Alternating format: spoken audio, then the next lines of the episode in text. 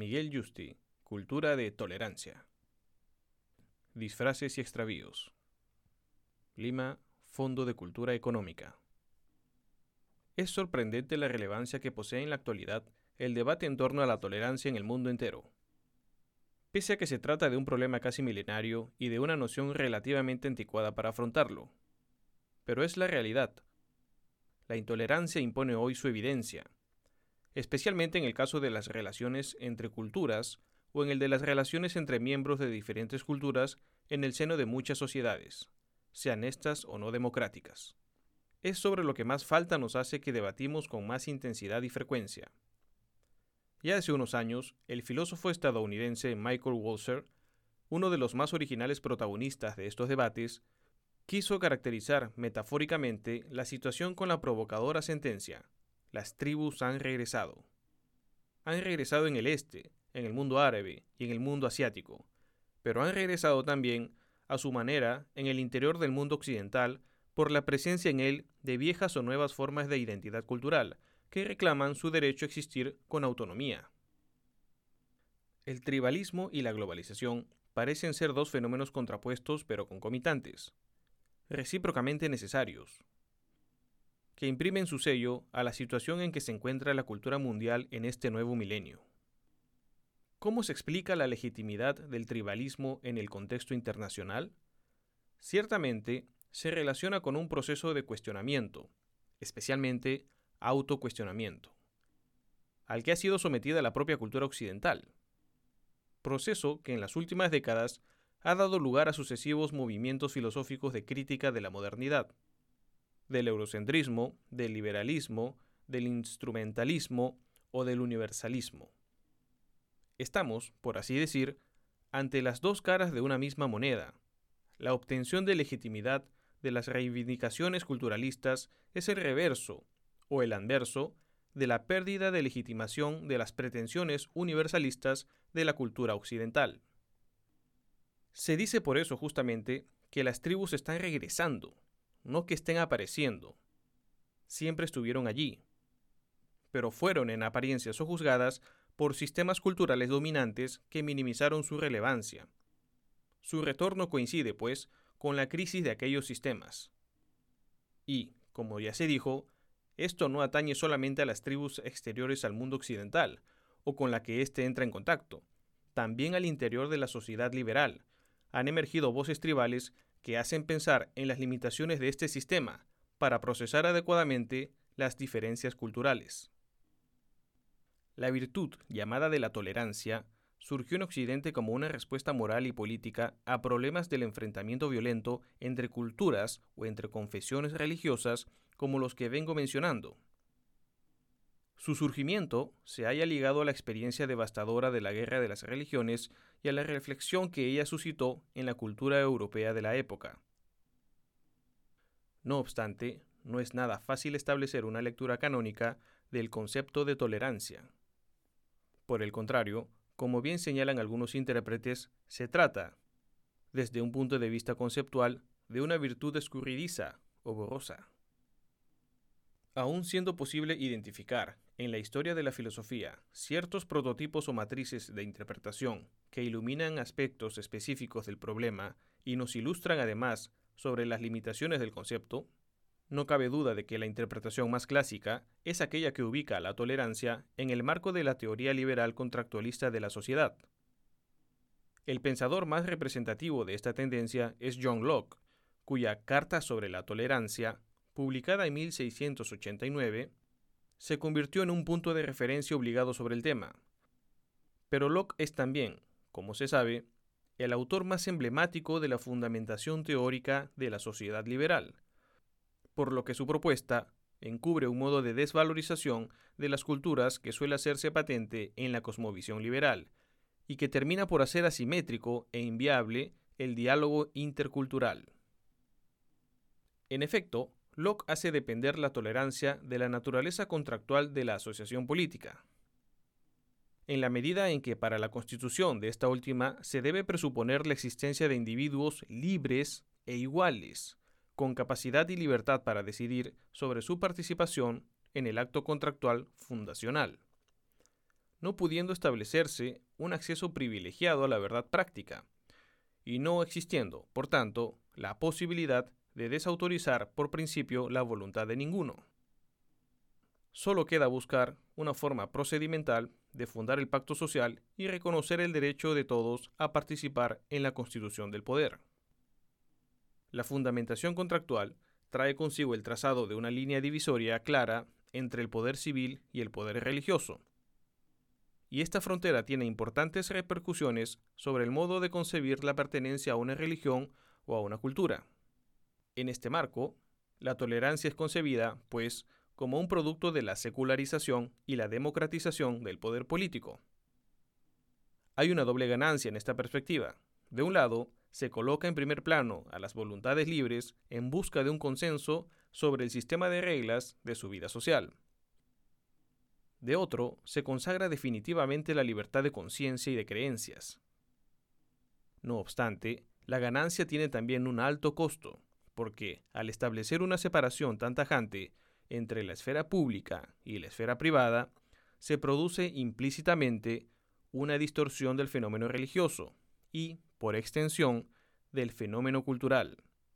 La religión es definida por Locke como una asociación voluntaria sobre fines o intereses restringidos a la esfera privada, poco más o menos como un club de golf.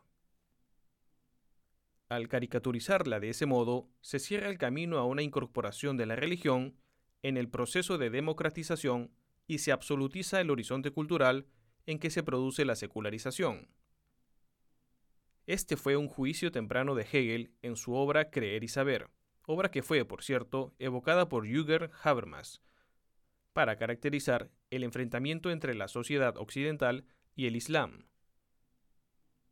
Para contrarrestar estas limitaciones del paradigma liberal, así como para expresar una nueva sensibilidad frente a la naturaleza de las reivindicaciones culturales, desde hace algunos años se ha introducido en los debates de la ética y la filosofía política la noción de reconocimiento. Se ha querido, por así decir, complementar conceptualmente la cultura de la tolerancia con una cultura del reconocimiento. Tres son los contextos donde es posible advertir propuestas y obras relevantes en esta dirección. El primero de ellos es el contexto del multiculturalismo. En lugar de terminar con las reivindicaciones culturalistas, el proceso de globalización ha estado acompañado, en las últimas décadas, por un intenso movimiento contrario de retorno a las raíces identitarias nacionales y por una agudización de los conflictos interculturales. Charles Taylor ha querido ponerle nombre al resurgimiento de estas reivindicaciones y ha recurrido, por eso, a la noción de reconocimiento. Es lo que hizo en su ensayo El multiculturalismo y la política del reconocimiento, que tuvo mucha repercusión y desató una fructífera polémica en el mundo entero. Lo interesante de su posición es que el reconocimiento aparece tematizado, por así decir, desde una perspectiva negativa, no como un llamado a reconocer, sino como un llamado a prestar oídos a la demanda de reconocimiento que plantean las culturas reprimidas. Es el reclamo a ser reconocidos lo que aparece en el primer plano. Planteado así el problema, se hace más fácil apreciar la relación entre la cuestión del reconocimiento y la cuestión de la identidad personal o grupal. Cuando no se experimenta el reconocimiento, cuando las culturas, los grupos o los individuos son víctimas de exclusión o discriminación, se ven expuestos a una percepción deformada de su identidad, siguiendo los moldes de la cultura dominante. Sabemos por la historia que esta represión es fuente de revoluciones, cuando no caldo de cultivo de una cultura de la alienación. Taylor responsabiliza al liberalismo de ser, por principio, ciego ante las diferencias culturales y de hallarse impotente ante sus reclamos. Aboga, sin embargo, a favor de una rectificación del propio paradigma liberal a fin de recuperar la inspiración ética que logre acoger en su seno a las diferentes comunidades de valores que se desarrollan en su interior. El segundo de los contextos en que ha hecho su aparición la noción de reconocimiento es el de los debates sobre el feminismo. Una autora particularmente sugerente al respecto es Nancy Fraser, pues su libro Justice Interruptus se propuso replantear las cuestiones del feminismo en el marco de una discusión más general sobre el nuevo modelo del reconocimiento. Fraser quiere extraer las lecciones inevitables que se desprenden del fin de la modernidad y del colapso del socialismo, situándose por eso en lo que llama la era postmoderna y la era postsocialista. Cree que ha llegado el momento de caracterizar conceptualmente las limitaciones de las que adolecía el modelo redistributivo de la justicia. Es claro para ella que la lucha por las reivindicaciones socioeconómicas o incluso la implantación de regímenes más igualitarios en el plano de la justicia distributiva no han traído consigo la eliminación de las formas de exclusión derivadas del plano de las identidades culturales o subculturales. Esto es precisamente lo que puede constatarse de modo paradigmático en el caso de la larga historia de discriminación de las mujeres. Considera indispensable, por eso, complementar o en algunos casos reemplazar el modelo de la redistribución por el modelo del reconocimiento. En fin, el tercer contexto, que engloba seguramente a los dos anteriores, es el de las luchas y las revoluciones sociales en la historia. El autor más representativo de esta matriz hermenéutica es Axel Honneth, en su libro La lucha por el reconocimiento, publicado el mismo año que el ensayo de Taylor, en 1992, se propone retomar el concepto de reconocimiento del joven Hegel con la finalidad de emplearlo sistemáticamente como clave de lectura moral, como gramática de las demandas sociales y de las reivindicaciones culturales que se vienen expresando en las últimas décadas. La reconstrucción de Honneth es muy sugerente, porque muestra la actualidad de la percepción ética hegeliana a la luz de las investigaciones sociológicas, filosóficas y psicoanalíticas de fecha reciente y porque ilumina de modo especial el sentido moral que puede tener la perspectiva de la identidad subjetiva percibida como humillación, es decir, como falta de reconocimiento. El mayor aporte de Honneth al estudio de estos temas consiste en haber puesto de relieve que el paradigma del reconocimiento permite efectuar una lectura invertida de la experiencia de los sujetos implicados en esta relación, es decir, nos permite analizar el reconocimiento no solo desde la perspectiva de su puesta en práctica exitosa, sino también desde la perspectiva de su fracaso. Podemos así, en otras palabras, entender qué ocurre en un individuo o en un grupo cuando estos no ven cumplidas sus expectativas normativas de reconocimiento, es decir, cuando su desconocimiento es percibido como una experiencia de menosprecio o de negación de su propia identidad. Es claro que, vistas las cosas de esta manera, podrá identificarse en dicha experiencia una fuente de motivación moral. Muchas formas de violencia política deberían ser leídas e interpretadas en esa clave. Son expresiones de una experiencia de menosprecio y de una demanda implícita de reconocimiento. Es esencial entender este significado porque de esa manera comprenderemos las verdaderas causas de la violencia y podremos buscarles un remedio que sea eficaz. En este esfuerzo por complementar la cultura de la tolerancia por la cultura del reconocimiento, puede servirnos de inspiración un autor cuya obra merecería sin duda más atención en estos debates. Me refiero a Lessing, el dramaturgo, ensayista y crítico de teatro alemán que fue una de las figuras más sugerentes en la recepción alemana del pensamiento ilustrado y una de las voces que han contribuido con más ingenio a dotar de contenido al concepto de tolerancia. La genialidad de Lessing se aprecia de modo particular en su conocida fábula sobre los anillos, en Natán el Sabio. Como se sabe, la obra está ambientada en la ciudad de Jerusalén, en el siglo XII, en la época de las Cruzadas. Jerusalén está en poder del sultán Saladino, y en la ciudad reina un precario y momentáneo equilibrio de fuerzas entre musulmanes, cristianos y judíos. El sultán Saladino ha oído que Natán, el sabio, es un hombre sabio y rico, muy apreciado por su pueblo y tiene curiosidad por conocerlo. Lo hace llamar a su palacio y con la intención de poner a prueba su sabiduría, le pregunta cuál es, en su opinión, la fe o la religión verdadera, la judía, la cristiana o la musulmana. Puesto en aprietos por la pregunta, Natán recurre a la fábula de los anillos. Según el relato, un padre, poseedor de un anillo mágico que concedía a su propietario el poder de ser amado y respetado por su pueblo, indeciso sobre a cuál de sus tres hijos dejarlo en herencia, encargó a un artesano fabricar otros dos anillos idénticos y, antes de morir, los entregó por separado a cada uno. Creyéndose cada hermano poseedor del anillo verdadero, iniciaron los tres entonces una violenta disputa entre sí, y acudieron a un juez para zanjarla.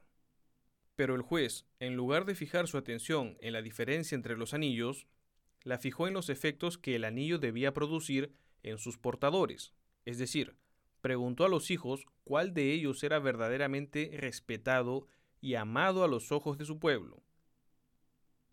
El que lo fuese, el que diera muestras prácticas de vida humanitaria, ese podría considerarse poseedor del anillo verdadero.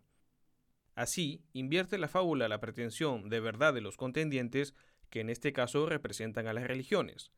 La querella judicial entre los hermanos pone de manifiesto que no es posible ya identificar el anillo, ni su fuerza mágica, por la sola materialidad de las joyas, pues todas ellas parecen brillar por igual, sino únicamente por la conducta que demuestra su portador. La práctica de la tolerancia, que es el poder mágico que el anillo supuestamente debía conceder, pasa a ser ahora el único criterio para medir si se está en posesión del anillo verdadero. En realidad ya no importa tanto la verdad del anillo, si una religión o una cultura es verdadera. O mejor, la única verdad relevante es la que se demuestra por el ejercicio de la virtud de la tolerancia. Por lo mismo, no hay siquiera necesidad de desprenderse de los anillos, de las identidades culturales, porque a través de cualquiera de ellos o de ellas se puede expresar o exhibir el ejercicio de dicha virtud. ¿Cuál de las tres religiones es la verdadera? Quería saber Saladino. Natán responde que el problema principal no reside en la verdad de las religiones o de las culturas, sino en su capacidad de cultivar la práctica de la virtud de la tolerancia, cada cual en su lengua y en sus costumbres, a través de la materialidad de sus joyas específicas, pero dando pruebas de humanitarismo y compasión. Lessing dice, en efecto, que la tolerancia debe ser compasiva o afectuosa.